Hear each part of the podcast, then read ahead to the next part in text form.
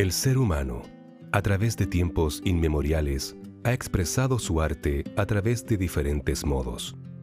Uno de ellos es la cerámica, que surge de la necesidad de crear vasijas, vasos y fuentes.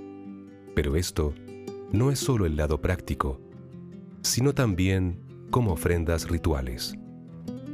Sin lugar a dudas, el desarrollo y la práctica del oficio alfarero mapuche en nuestros días es el legado y tradición de sus ancestros, portadora de la memoria de los primeros habitantes de los territorios del centro-sur de Chile, alrededor de 2000 años antes del presente.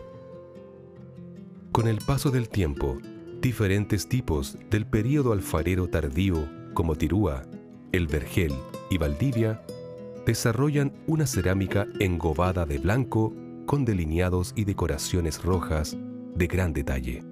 Luego, emerge la cultura pitrén, donde claramente podemos mirar sus obras en utensilios de uso doméstico y en arte en diferentes formas, animales, personas, naturaleza, en colores rojo y negro, así como en humo, como lo es la cerámica prehispánica, donde está presente el arte de lo sagrado, en donde la pipa, un objeto de reproducción que se utiliza en rituales que eran elaborados en piedra, madera y arcilla. De esta cultura, tenemos una de las más queridas alfareras de nuestro país, quien es Dominga Neculmán. También en la ciudad de Gorbea se encuentra el taller alfarero de la familia San Martín, quienes por tercera generación rescatan y difunden nuestra cerámica prehispánica, abasteciendo a más de 12 museos de Chile. Las piezas originales que están en los museos, las rescatamos y las llevamos a la calle y a los hogares de, los chilenos y de todos aquellos que tengan interés en las creaciones ancestrales del territorio. Cuando las personas compran una reproducción, en el caso puntual mío, es algo que puede tener más de mil años. Hay piezas que nosotros reproducimos que son de entre el año 1200 y el 1600. Habla de mucho tiempo atrás. Y cuando tú te llevas esa reproducción, te llevas un pedacito de historia y una metáfora del pasado.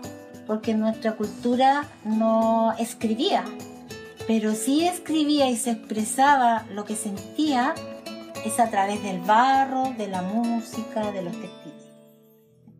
En la actualidad, la Fundación Cholchol trabaja bajo las normas del comercio justo, las que tienen como propósito el ofrecer condiciones óptimas de trabajo, una remuneración justa para los productores asociados, mayores oportunidades de educación, y una mejor comercialización para la comunidad ancestral mapuche.